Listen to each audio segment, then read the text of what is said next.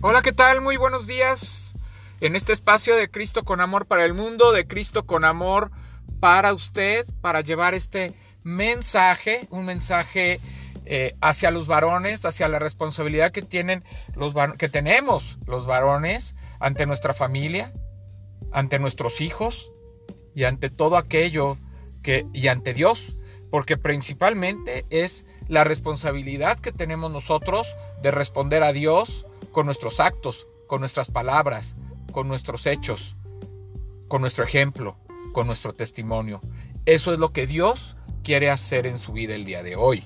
Hoy por eso estoy llevando este mensaje, ¿verdad? Eh, he estado llevando este mensaje de lo que es ser hombre, de lo que es ser un varón de Dios. Eso es el mensaje que hoy estoy llevando y que, y que de alguna manera lo estoy dividiendo en episodios o en capítulos. También este mensaje, estos mensajes que estamos hablando sobre las características de un hombre, sobre, qué es lo que hace un hombre, qué es lo que hace el concepto de un hombre, lo estoy llevando también al podcast. Ahí usted lo puede checar.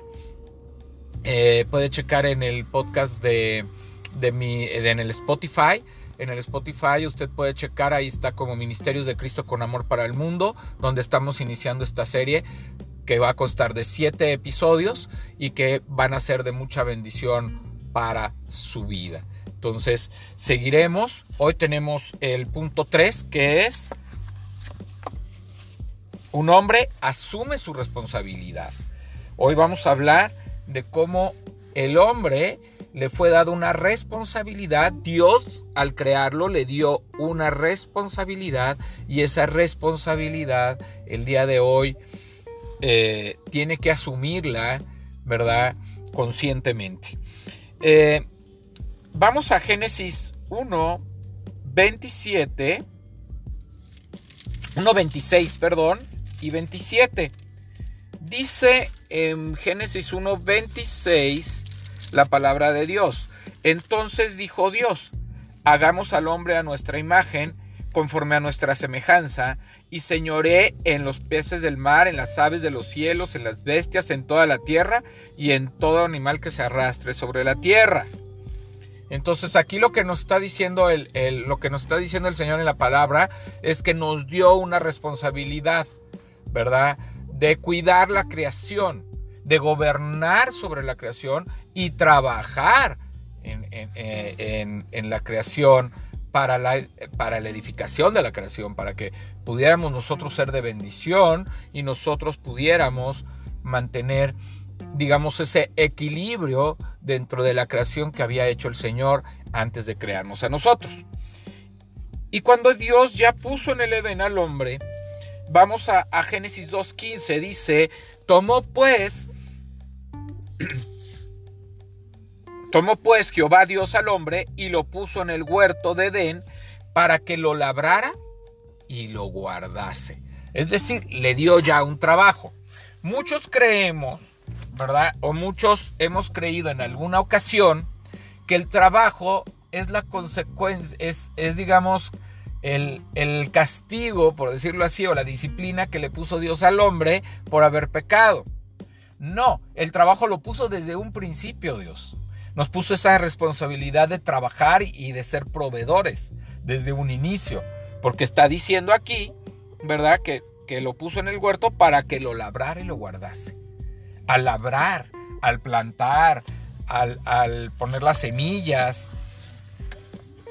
Inclusive cuando Dios creó a las criaturas, a los animales, porque dice que estaba buscando ayuda idónea para el hombre, el hombre, eh, Dios le dio al hombre la responsabilidad de ponerle nombre, de ponerle nombre a la, eh, a la, a la creación, a los animales, y así como Dios los nombró, así les puso. ¿Sí? Entonces, así se quedó su nombre para siempre. Entonces, Dios eh, el hombre tenía una responsabilidad como administrador de las bendiciones, de la creación que había puesto Dios, tenía que administrar los recursos, tenía que trabajar para que no, para que hubiera, para que fructificara todo, ¿verdad? Y, y para encontrar ese, ese destino que Dios le estaba poniendo, ese propósito, ¿verdad? Dios le dio inclusive la indicación de al hombre, le dio la indicación de que no se podía comer del árbol del bien y del mal, ¿verdad? Entonces, al no, al no comerlo, al, eh, estaba obedeciendo una orden de Dios, estaba obedeciendo el propósito que Dios tenía para que Dios estuviera ahí, que trabajara, que viviera bien, que viviera tranquilo, que pudiera tener un equilibrio en la vida, ¿verdad? El hombre, cuando peca, eh, quiso pasar esa responsabilidad que Dios le había dado, esa, ese de estar cuidando, de administrando y de obedeciendo lo que Dios le mandaba, ¿verdad? Eh, pues culpó a la mujer, primeramente del pecado, y en la mujer a la serpiente. El hombre, en ese momento en que peca, pues conocen lo bueno y lo malo, y en ese sentido también se avergüenza eh, empieza la vergüenza del pecado, la consecuencia del pecado, que es una muerte espiritual, ¿verdad? Empieza esa consecuencia del pecado y el hombre quiere pasarle la responsabilidad de lo que pasó a la mujer. El hombre quiere darle esa responsabilidad, echársela. Y el, hombre se lava las manos de esa responsabilidad cuando al hombre se le dio la indicación por primera vez que de todo árbol y de todo fruto comería, menos del árbol el hombre tiene que asumir la responsabilidad de haber perdido esa autoridad ante, la, ante su mujer, ante su ayuda idónea. El hombre, cuando la mujer le ofreció, debió haberle dicho a Eva, no, Dios nos indicó que no comiéramos, no es no hay que sí se ve bueno el fruto, pero si Dios nos está diciendo esto, entonces obedezcamos. El hombre no quiso, el hombre obedeció antes a su mujer que, que a Dios. Y ahí perdió toda su responsabilidad. Pero eso no nos exime de la responsabilidad que nos da Dios como proveedores, como cabezas, este, como formadores de la vida espiritual de nuestros hijos, de nuestra esposa y de el cuidado y la protección que nos ha dado. Eso es, eso es algo muy, muy, muy importante, ¿verdad? Los hombres son mejores y más felices cuando son responsables y peores cuando no lo son. Si fuéramos a concentrar todos los puntos de la resolución en una sola frase, podría ser, debemos decidirnos a asumir todas nuestras responsabilidades ante Dios. El concepto principal de responsabilidad es que una autoridad superior te confía y te otorga el poder para ocuparse de algo o de alguien, y a esto se le suma la bendición de hacerlo bien o las consecuencias de hacerlo mal. Apenas Dios creó al primer hombre, Adán, le dio responsabilidad, lo puso en el huerto para que lo cultivara y lo cuidara. Esto fue lo que leímos en Génesis 2.15. Esto significaba que debía trabajar en él para que todo lo que estuviera bajo su cuidado creciera y estuviera protegido. Ahí es donde nos hace administradores, ¿verdad? Eh, de la, de la obra de Dios, pero no solo administradores, sino también protectores, cuidadores de lo que Dios nos estaba dando. Por eso el hombre se le dio la mayordomía. La mayordomía que es tener la administración de las bendiciones, el cuidado, la protección de todo lo que tienes a tu cargo. Junto con esta responsabilidad, Dios le dio a Adán un gran valor, la libertad y la capacidad de disfrutar del fruto de su labor. Es decir, el, el pago por el trabajo, por lo que hacía Adán en un inicio, pues fue que iba a tener el alimento y que lo iba a tener seguro, que no le iba a costar más que estar cuidando, protegiendo, administrando, iba a tener como consecuencia la libertad, ¿verdad? Y la capacidad de disfrutar del fruto de lo que tenía ahí. Así como Adán, nosotros también hemos sido creados y capacitados por Dios para aceptar la responsabilidad de nuestras vidas. Cada uno de nosotros debe ocuparse de cultivar y proteger todo lo que en, todo lo que entre dentro de su jurisdicción El pecado hace que el hombre se resista a la responsabilidad, pero asumirla es parte de ser un hombre adulto.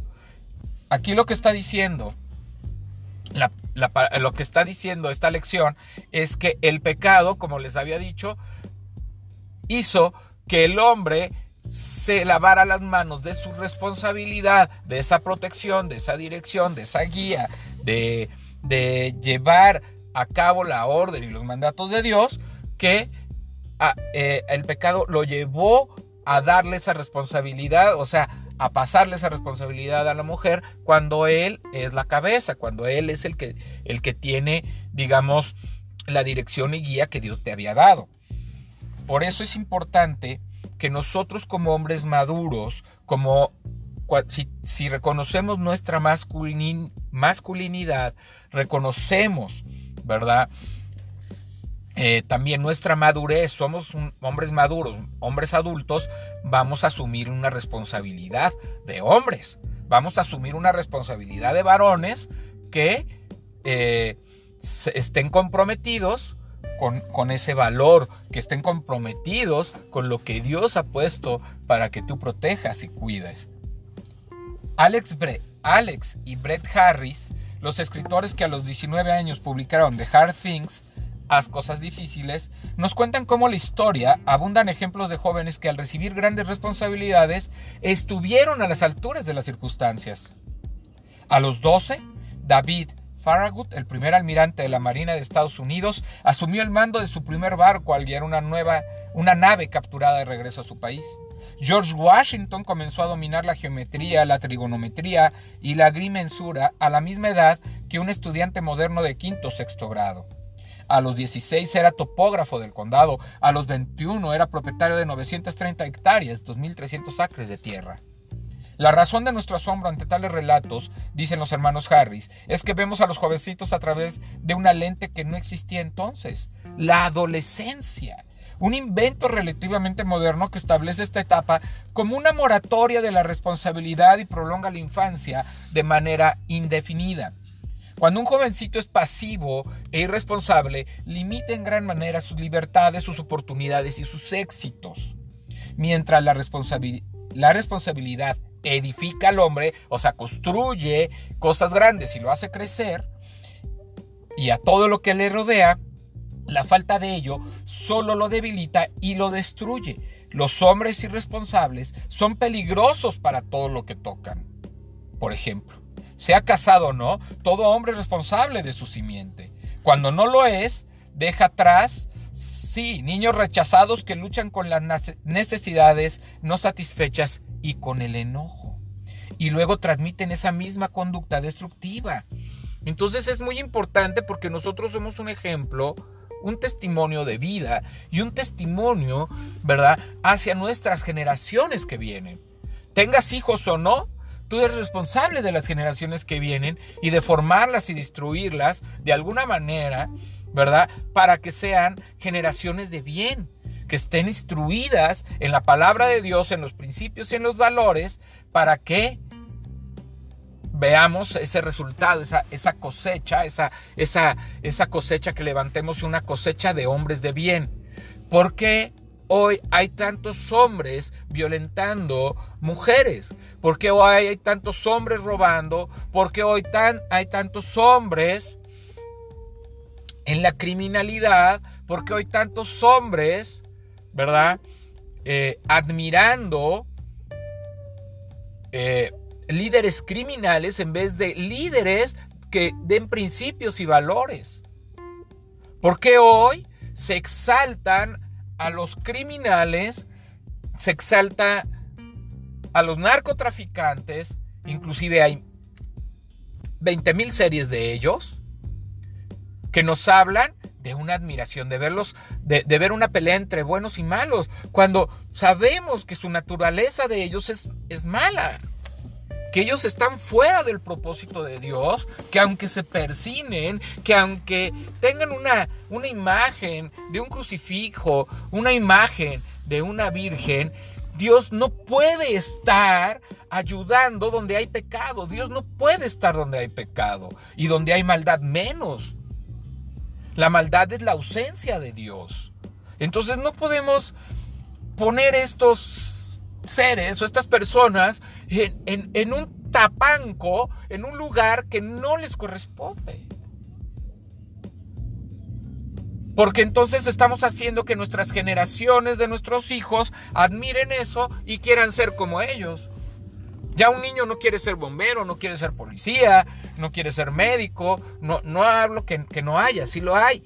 Pero ahora muchos de los jóvenes lo que quieren es meterse a ese negocio. Porque ahí van a ganar dinero, porque ahí van a tener posibilidades de tener mujeres, de gastar, de ir de fiesta, de tener los mejores carros. Pero ¿qué vida van a tener? Una vida de miedo, una vida de terror, una vida de amenazas, una vida de preocupaciones, una vida escapando para que no les pase nada. Entonces, verdaderamente esto es una gran responsabilidad que nosotros tenemos como hombres. Si a ti te ven golpear a tu esposa, ¿qué crees que va a ser tu hijo cuando sea grande? Si a ti te ven que tratas mal, que ofendes, que golpeas, que todo lo arreglas con golpes, que todo lo arreglas, eh, que todo lo arreglas eh, haciendo lo malo o haciendo lo incorrecto, o sobornando o pagando para no pagar las consecuencias, entonces eso estás formando, estás formando hombres iguales o peores. Cuando una mamá consiente mucho a sus hijos, cuando una mamá eh, los sobreprotege, está creando verdaderamente hombres holgazanes, flojos, sin responsabilidades, sin compromiso. Tenemos una gran responsabilidad nosotros como hombres en guiar a nuestros hijos a ser hombres de bien y varones de bien, varones de Dios, que estén comprometidos con Dios y con hacer lo correcto y lo agradable. Porque eso traerá bendiciones a sus generaciones. Cuando nosotros honramos a nuestros padres, cuando nosotros los obedecemos y cuando nosotros buscamos lo bueno, Dios bendice. Dios bendice su vida.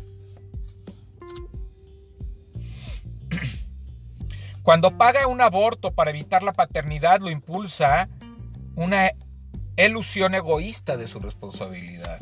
Ahí es ya cuando una persona tiene relaciones fuera del matrimonio o tiene relaciones en el noviazgo, ¿verdad? Eh, y, bueno, como consecuencia trae un hijo en nuestra vida y quiere abortar para deshacerse de esa responsabilidad, lo que está haciendo no es quitarse una responsabilidad, es trayendo una maldición a su vida porque usted no le permitió a un ser nacer. Y quiere pagar su culpa y quiere pagar su error llevando a la muerte a un ser indefenso. Porque es un ser humano. Desde el momento en que se empieza a formar, en que entra ahí y entra en el óvulo y se empieza a formar, es un ser humano. Y quiere solucionar todo siempre con, con las soluciones más fáciles o los caminos más fáciles. Cuando usted tiene que asumir la responsabilidad de darle a ese hijo una seguridad, una confianza, un amor y un hogar. La responsabilidad nos llama a actuar y nos pone a prueba. Revela nuestro carácter, nuestro calibre y nuestro compromiso. Es a la vez un regalo y un honor. Cuanto mayor es la madurez de un hombre, más responsabilidad puede Dios encomendarle. Por eso, te desafiamos a aceptar agradecido las obligaciones que Dios te ha dado. Vuelve a tomar el timón en tus manos y, y guía, protege y provee para tu familia.